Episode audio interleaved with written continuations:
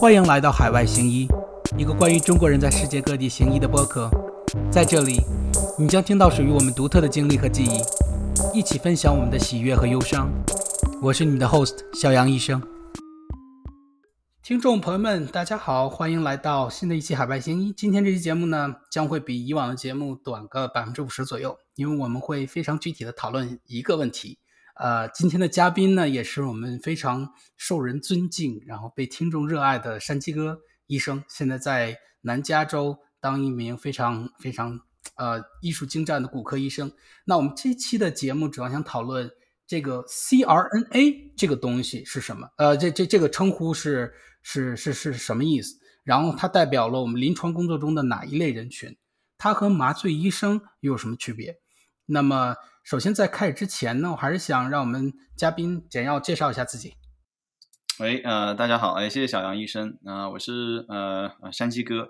然后对，现在呃南加做一名呃骨科大夫，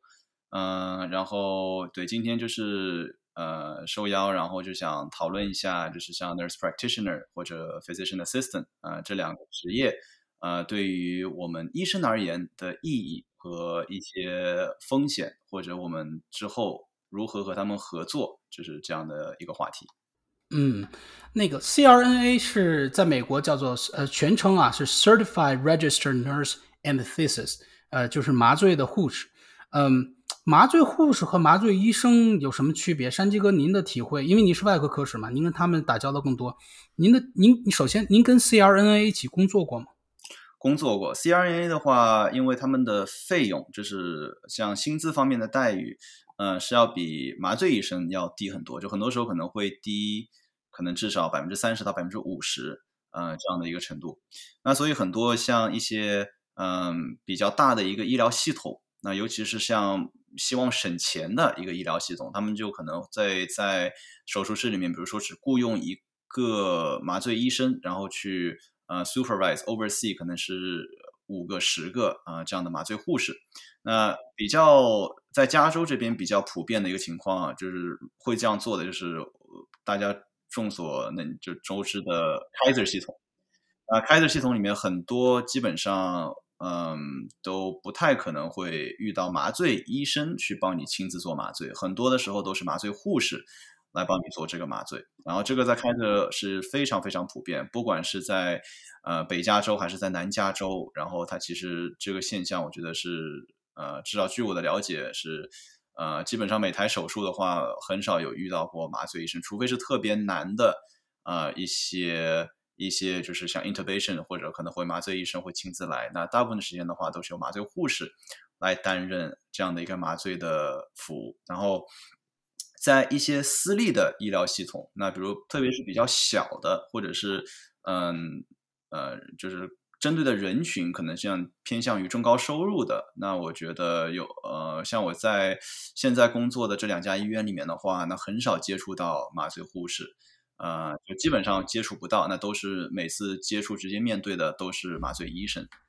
嗯，就是说，您刚才我总结一下，就是您说那个差钱的系统，或者说比较抠的系统。他会选择 CRNA 麻醉护士来省钱，而这个私立医院可能就是他的这个财政收入比较稳健，或者他不差钱，不是那么抠的，一般都会选择麻醉医生，是吧？是是，然后我觉得对，这是这是我觉得比较比较客观的一个观察结论。对，就是如果一个医疗系统，尤其是一个 CEO 是一个 MBA，他说：“哎呀，我们要把今年的一个经费控制到什么样的程度？哎，我们可以不用麻醉医生呢，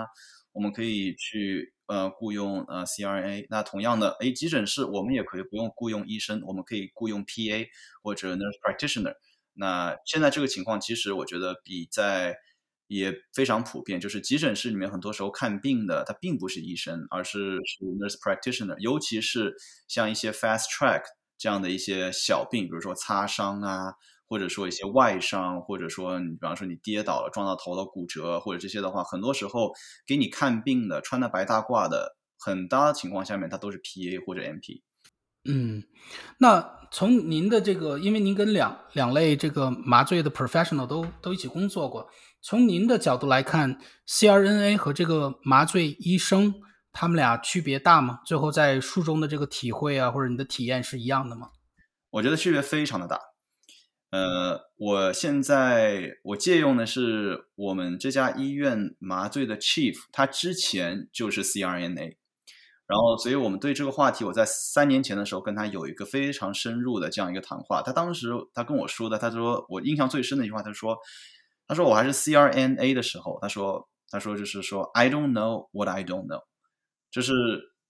就是说那翻译就是说我不知道自己不知道的，就是他们可能会。当时在他那个训练里面，他就说：“哦，我可能会学过一些，比如说 intubation 或者一些情况上的处理，但是实际的情况，事实上麻醉里面实际的情况要复杂的很多。他当时他只有在去又做了一遍麻醉医生这样的一个 residency 一个 training 之后，他再回过头看当时在自己做 CRA 的时候，他就说当时的想法很多比较的幼稚，这是他是是他的原话。”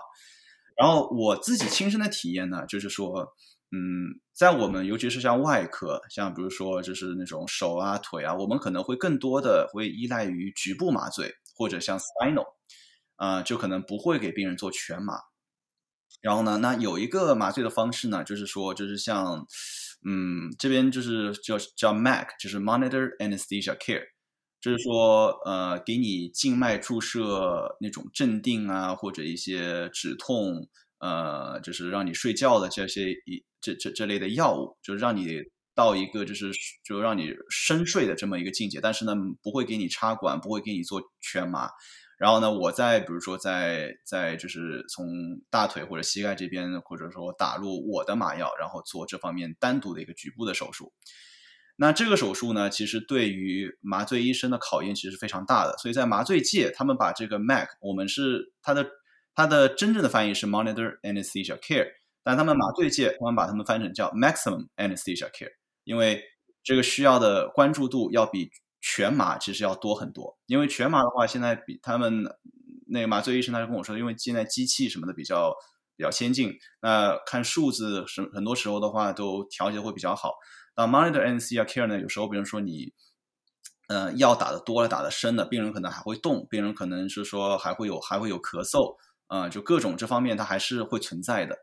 啊，那我当时我给我印象最深的就是很多 CRNA 会，呃，怎么说呢？就会把我之前定的局部或者 spinal 改成全麻，就是给他们插管做全麻，因为对他们来说的话，可能更加的方便。呃，所以我当时是这么问另外一个麻醉医生，他们说，他是说对，的确是，嗯，就是对他们来说的话，在一个 standardization，就是一个标准化程度上的话，呃，插管给病人做全麻，呃，上面用的精力会比你给病人就是做 spinal，啊，或者是做一个那个 Mac 这方面的经历要稍微少很多。所以，因为我当时就是。就是非常就是恼火，就是说为什么每个病人就是我明明定的不是全麻，然后病人还是被最后被他们插了管。就是从这个最后的结局，最后这个手术，呃，手术之后的恢复效果来，来来看，或者是整个手术过程这个平稳或者凶险程度来看，您觉得这个 CRNA 和麻醉医生之间有显著的区别吗？嗯，我觉得如果做全麻的话，这方面我觉得有些做的好的话。嗯，我觉得还是，还是我觉得这方面可能我主观上面或者病人可能也感觉不出来，因为毕竟刚刚手术完，我也我也不太清楚病人本身的主观的感觉是是怎么样。嗯，但就我来看的话，就对于做 spinal 和局部麻醉，呃，就是 Mac 这方面的话，嗯，我觉得可能麻醉医生的效果是的确会会好一点，就可能病人会在深睡的状态上就是进行的更久。而不会出现，就有时候手术突然做到一半，然后病人突然咳嗽，或者突然就是就是坐起来那种情况。嗯，我觉得这个在我和 CRNA 合作的几次手术当中的频率要要高一些。您觉得跟他们沟通方面的话，会有显著的，比如说，啊，你说的一些事情他们不知道，还是说他们就是也能对答如流啊之类的？因为我觉得，嗯，不是每个 CRN。CRNA 我觉得怎么说呢？就和 Nurse Practitioner，我觉得这两个团体，嗯，可能他们训练的一个模式，或者他们被他们的 mentor 所教导的一些信息，我觉得他们对不是每个人，但是有相当一部分人对医生团体有一些敌意。嗯，所以在手术过程当中的时候，可能要非常注意到不说一些话，然后来就是不 hurt 他们的 ego。所以在实际沟通当过程当中的时候，其实就是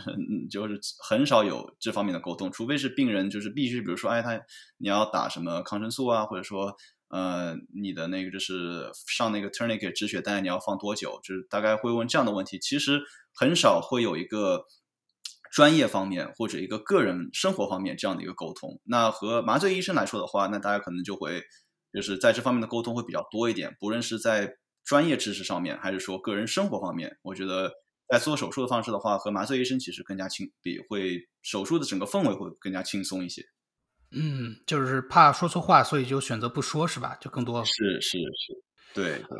其实 CRNA 啊，也是在这个近十几年、几十年来，美国的这个。一个大趋势里面的一个缩影，就是美国的我。如果大家什么都不知道的话，在国内可能不是在医疗系统里干，可能大部分觉得，嗯，护士就是护士，医生就是医生。但其实现在有很多的 mid level，就是在医生和护士之间，呃，产生了另外的一个级别，在两两者之中间的，就是我们经常说的这种 nurse practitioner 啊、CRNA 啊、呃等等之类的，或者什么 certified registered nurse 啊，他们都是一类的人，就是他们。不光能像 nurse 一样给药、执行医嘱，他们还有一定的自主权，可以去看病，可以去开医嘱，可以去做一些原来只有医生才可以做的操作。那近两年这个 mid level，嗯，take over 很多 specialty，嗯，其实是非常常见的一个呃一个现象。那我这儿就有一篇这个，嗯，这个新闻报道，就是说威斯康星的一个医院，他把所有的呃，麻醉医生都给炒掉了，然后全都 hire 成这种啊麻醉护士，就是啊 CRNA，嗯，然后据此那个有一些媒体呢还去跟他们医院领导联系，呃，跟他们医院工作的外科医生联系，然后他们领导说现在没有，现在 evidence 都说啊 CRNA provided care 跟麻醉医生是一样好的，然后还有外科医生说 I don't care 怎么怎么样，我不知道山鸡哥您对这个新闻是怎么看待的？嗯，我觉得不可否认的是，不管医生团体在我们再怎么去抗拒或者是反抗这件事情，我觉得这因为一个医疗开销的问题，这在中短期内它都会是一个趋势。嗯，只有在医院在长期之后，可能在做一个 risk risk analysis，或者在做一个真正的一个 true cost analysis 之后。他们可能才会就是慢慢的去就是撤回呃相关比较激进的这样的一些法案这样的一些决定，因为像比如说，嗯，我在前几天在看 Medscape 上面一篇新闻，就是说，嗯，在东南部某一个州，他们就会发现，哎，嗯，把所有的就是嗯内科，他们是内科跟 primary care 换成 nurse practitioner 之后，五年之后发现他们的 cost 比之前居然还要高，因为。呃，他们更倾向于，呃，不是自己去试着去治疗病人的病，而是把这些病 refer 到其他的专科，比如说他们 refer 到专科的 referral 其实上去了很多。所以我觉得，只有在未来几年这些相关的研究报告出来更多之后，才会可能影响到医院的决策层去做出一些改变。但是我觉得短期之内，我觉得很多医院看到的还是一个就是一个立竿见影的一个一个行政开销省去这样的一个费用这样的一个效果。嗯。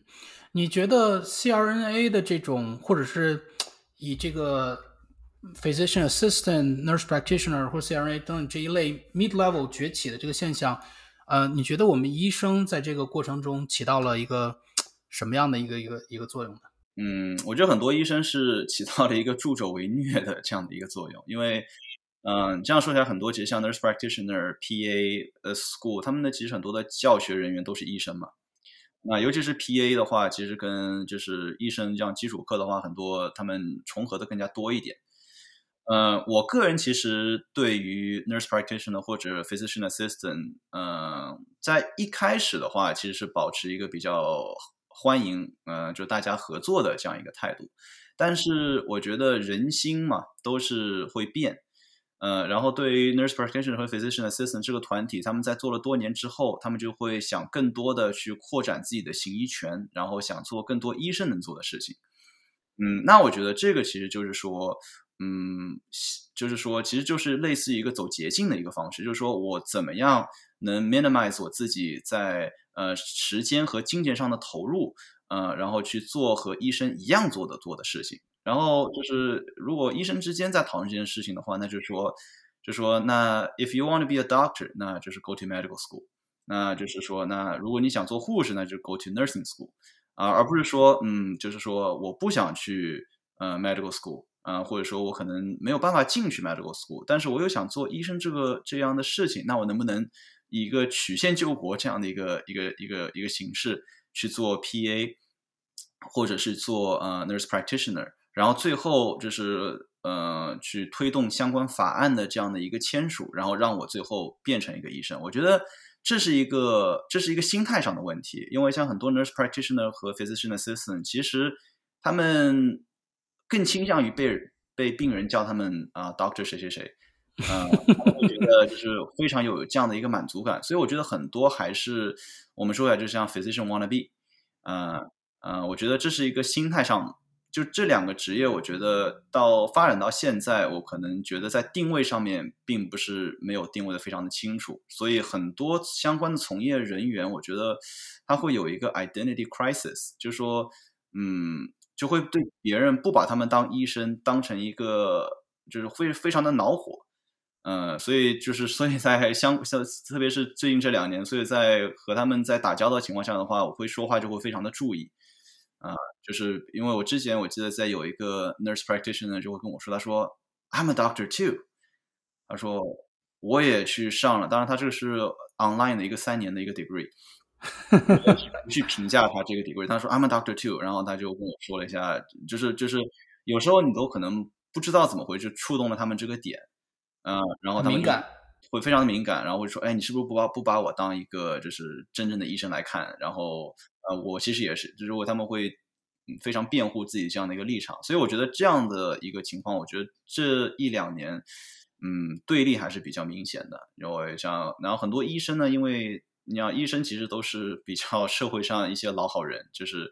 呃遵守法律，不想搞事，所以在这方面的话，其实退步退让其实还是还是蛮厉害的。嗯，就是说，其实我们也有太退让，不是我们吧，就是整个美国医疗界有这个也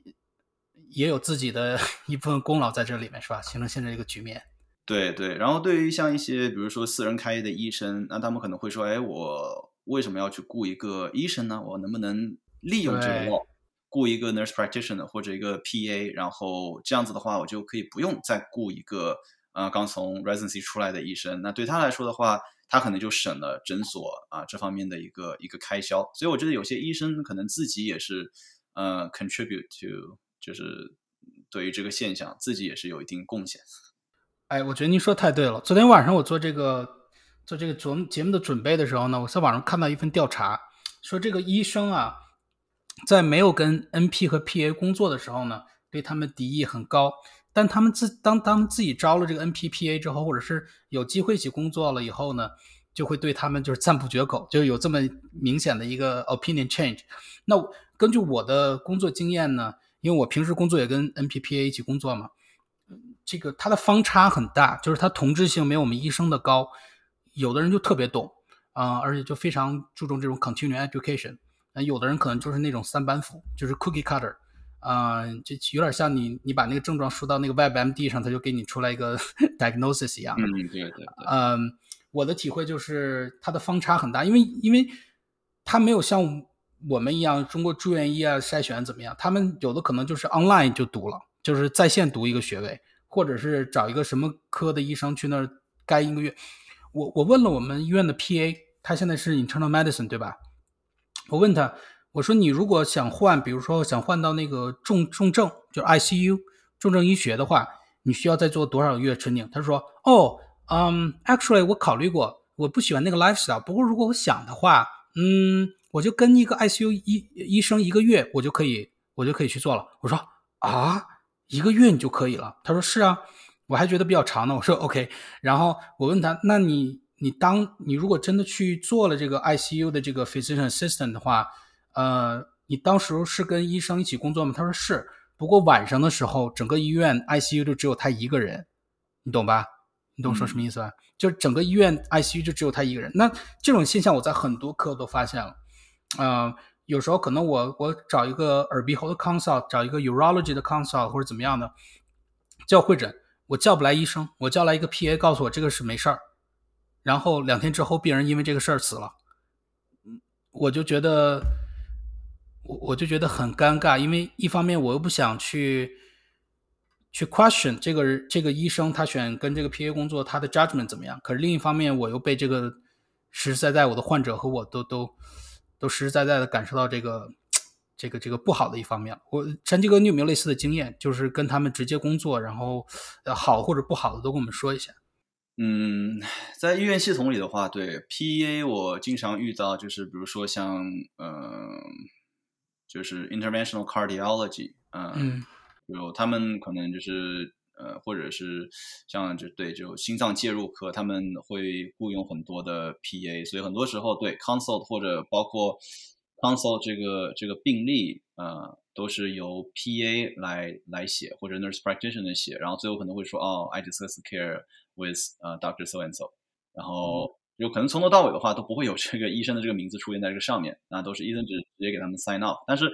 得益于加州的一个法律，就是说，在加州的话，他们是不可以独立行医嘛，所以他们必须要有一个医生是可以那个，一定要医生 supervise。所以，但是我知道在其他州的话，他们是有独立行医权或者独立的处方权。嗯，对，我觉得一方面就是说，嗯，看一些诊断方面的确是就更加容易 refer 啊，我觉得这是一个我观察到的一个现象，就是说。嗯，可能不会想的太深，就说啊，那这个就转给就是 console 这个课吧。呃，还是想回到今天的话题，这个 CRNA，因为因为 CRNA 是一个怎么说呢？是是在我心目中可能是护士能在护士这个职这个职职业发展里面能爬到比较高的一个位置，就是除非行政、非什么 CEO 那种啊，就职业领域爬的比较高，然后他挣的钱。他能挣二三十万，也相当于比很多什么儿科医生、感染科医生都要高了，嗯，然后有一些 literature，他们做了一些呃这种双盲的这些临床实验，他们呃现在的现在整体的结果是 mix，就有一些结论说他们的提供的 care 没有麻醉医生好，有一些说跟他们是一样好的，所以现在是一个焦灼的一个状态。嗯，我不知道山鸡哥有没有跟我一样的一个就是就是一个 concern 啊，就是说。如果真相，或者是这个，再过几年，我们做了更多的临床实验，最后发现 CRNA provide 这个 anesthesia care 跟这个麻醉医师是一样好的话，嗯，那我们为什么还要训练麻醉医生呢？你有没有过这种考虑？嗯，是，所以我觉得还要回到刚才，就是我像我说的，就是我现在就另外一家医院的一个麻醉 chief 他所说，就是说，就是说他。因为他毕竟两条路都走过，他觉得还是说 CRNA 的话局限性还是比较大。他很多事情是在做了麻醉医生之后，他才知道怎么 handle 这个 situation。因为有些时候，对，像可能很多手术其实都是比较标准化了嘛。但是，呃，麻醉我觉得这一方面，呃，其实不确定因素就是非常的多。嗯，就有时候可能病人有一些，嗯，就是你不知道的，比如说那最可能遇到像那种 malignant hyperthermia。呃呃，当然这比较少见。那比较多常见一些的话，那病人就是有些甲状腺的问题，然后在手术时候突然有个 thyroid storm，就是在这些比较紧急的情况下面出现的时候，那我跟这位麻醉 chief 的讨论就说，他觉得说，就得益于他现在麻醉医生的训练，才能更好的 prepare 这样的 situation，因为他在他的 CRA 的 CRNA 的训练当中的话，并不能很好给他全部灌。灌输这一个 physiology，所以他可能更像于一个标准化的一个步骤，就像一个 SOP 一样。但是在做了麻醉医生这样的训练的话，他可能看问题或者各方面的话会更加的更会更加的全面。然后，那我自己本身的一个体验，那也是同样，就比如说像我就是前前几天我在我记得我有发过一次朋友圈，就说我遇到一个 necrotizing fasciitis。嗯嗯，那像这种这种这种案例的话，就是一般来说都是叫普外科来做，但是问题是，嗯，阴错阳错叫了我，那我也只能硬着头皮做。但是就是说，呃，麻醉医生可能在当中他们会考虑的非常多，他他会提醒我，他说，哎，那你等一下你要把这个病人去 admit to ICU 哦，然后你这个这个 fluid bolus 的话，你要加那个两到三个 liter 哦，或者要不要我先把你这个 order 先把你就是放上去，嗯嗯。啊，然后会然后会说，哎，那就是等一下的话，就是说，哎，你你不要忘了要去给他那个插一个那个就是一就是那种尿管什么，就是他会把这些事情都给我预先考虑到，因为真的让我来说的话，我可能就是做完这手术之后的话，可能就直接把它 transfer 到 PACU，然后可能就是我可能不会马上想到说啊，对，因为是 neck flash，可能这个病人要去送到 ICU 先去观察一个晚上。然后，但是麻醉医生在这方面，我觉得会有更多给我一个同行方面的一个指导，我觉得会有更多的这样一个 insight。然后呢，如果 CRN 的话呢，就肯相对来说偏向于就是说我做完这场麻醉，那我就去下一个手术室去做下一个麻醉，而不像麻醉医生的话，会有一个会有一个 post up follow up。因为很多麻醉医生，我第二天的话都能看到他们的一个一个报告，就是说 post up discharge，嗯，有一些住院部的病人的话，他们第二天还会去查房这个病人，看他们。怎么样？然后最后就是写一个 formal discharge。在 CRNA 的话，我从来没有阅读过、阅读到过这个、这个、这个、这个报告。嗯，所以这一点也是要考虑进去的。嗯，而且我记得之前就是非常，我记得是也可能是段子，也可能不是段子，就说有人就是对麻醉医生说：“好羡慕你们呀，就是做手术什么的，你们工作就是往那一坐，然后 刷手机，然后，然后，然后，然后轻轻松松一天就结束了。”然后那麻醉医生就说。啊，当然我不记得原文怎么说啊，说那意思就是说，你别看我平时什么事儿都没有，但一出现事儿的时候，呃，我的 training 就能把让我把这个病人救回来什么之类的，啊，对对对，就是就是它价值的体现。您您在这个跟 CRNA 工作的时候，有没有出现过术中出现一个情况，然后 CRNA 来帮您去 resuscitate 病人什么之类的呢？嗯。我的经验的话，更多的就是在一些医疗系统里面，但是因为加州这边的法律，所以他们在这种情况下面的话，还是直接就是配置那个，就是让那个麻醉医生直接到这个手术室来。哦，这样的情况其实发生的更多一点。就 CRNA 其实就那个时候就变成一个 assistant，然后有麻醉医生在 drive 这个 case。呃，说到这一点的话，我我还有一点就比较比较有意思的就是也比较让我 puzzling 的就是。很多专科呀，比如说耳鼻喉科、泌尿科什么之类的，他们那些雇的这个 mid level PA 呀，呃，nurse practitioner，他们都主要做什么？看会诊、写病历啊什么之类。具体的操作，大部分好像还是这个医生来负责的。呃，我不知道您在骨科的话，您雇的这些 mid level 会参与到手术里面吗？嗯，会，就是当然，因为我们是我是在教学医院，所以我有住院医，所以基本上不太需要。呃。用到呃 mid level，但是 mid level 的主要的作用就是其实，嗯，就让我可以看更多的病人，就比如说帮我看一下 pre op，就让他们监督他们签一下术前通知表格啊，或者是跟他们讲一下术前的须知条例啊，然后就是然后比如说他们要止痛药的时候的话呢，可以就是把他们把这个止痛药这个先输到里面去，然后最后我 sign off，嗯，或者是手术之后的时候，比如说有时候拆线，那可能们可能会帮我做拆线或者重新换药。那这样子的话，就可以 free 我的很多时间。那我可能最后只要进来看一下，说哦，可以伤口长得不错，那行，那你就一个月之后你再来复诊吧。嗯，在这方面我觉得是可以提升你的这样的一个工作效率。但是说我们不会说让 PA 就完完全全说代代替我去看一个医院的这样一个 consult 这样一个会诊。那这些会诊的话，我还是自己亲自去，自己亲自看，然后自己看所有的他的一些血检的报告，一些之前的一些呃。影像一些 X 光 MRI，然后我自己再来做我自己这样的一个决定。嗯，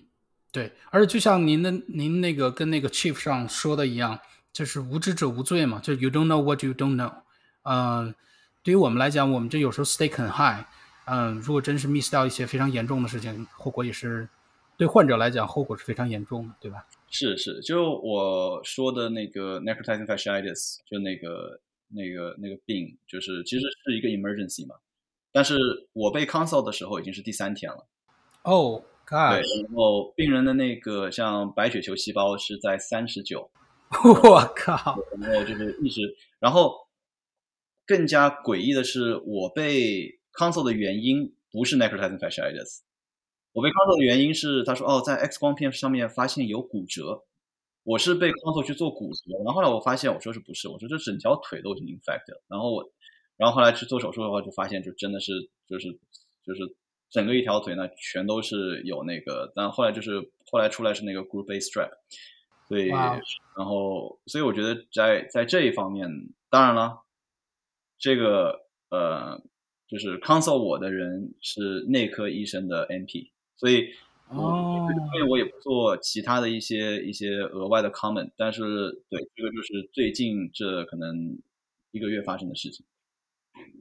我们这期节目呢已经快到了尾声了，我最后想问山鸡哥一个问题：如果是将来你生病，或者是你的家人生病需要去看医生，或者是去寻求这种 medical advice，你会非常的 specifically 说我只看医生吗？还是说会呃因场合因人而异？嗯，我觉得我会，因为尤其是呃，像我就是之前在做的一期节目里面，像我，因为我是要等于是全额付我的医疗医疗费用嘛，我是 high deductible plan，所以那我当然是希望得到一个更好的一个一个 care，呃，所以在我们包括现在在看医生的时候，那我优先选择的呢还是就是可能是让一个 physician 来看我。而不会去选去 PA 啊，或者是呃 nurse practitioner。嗯嗯，当然就是有的时候，当然也有些，比如说比较紧急情况，比如说嗯儿科医生，那你要约，可能这个礼拜就约不到，你只能看他的那个 MP。那我那个时候我还是可以让他去看一下，然后就是之后的话，但我觉得你不能一直去看一个 MP 或者一个 PA。我觉得在当中过程当中的话，你还是必须要回到这个 physician，嗯，再去再去看，就像。之前说的那个 news 里面那家医疗系统，他们现在就是说，呃，当然他们没有直接说哦，所有的 NP 都不能看病人，那就说每三次 visit 之后的话，病人必须要回到这个 primary care doctor 再去做一次诊断。谢谢山鸡哥今天给我们提供了一个非常非常新鲜的一个从外科医生角度来看这个问题的呃这个节目。我希望将来也可以再找到一个麻醉医生，或者是找到一个 CRNA，或找一个 mid level。说一说他们 side of story，这样的话我们才能就是兼听则明嘛。啊、听众朋友们，新期节目就要到此结束了，希望有兴趣的朋友去 whatever wherever you 啊、呃、看到我们这个 podcast 的呃这个平台上订阅我们的节目，也希望我们接下来有机会有请山鸡哥给我们做更多的节目。谢谢，再见。好，再见。嗯。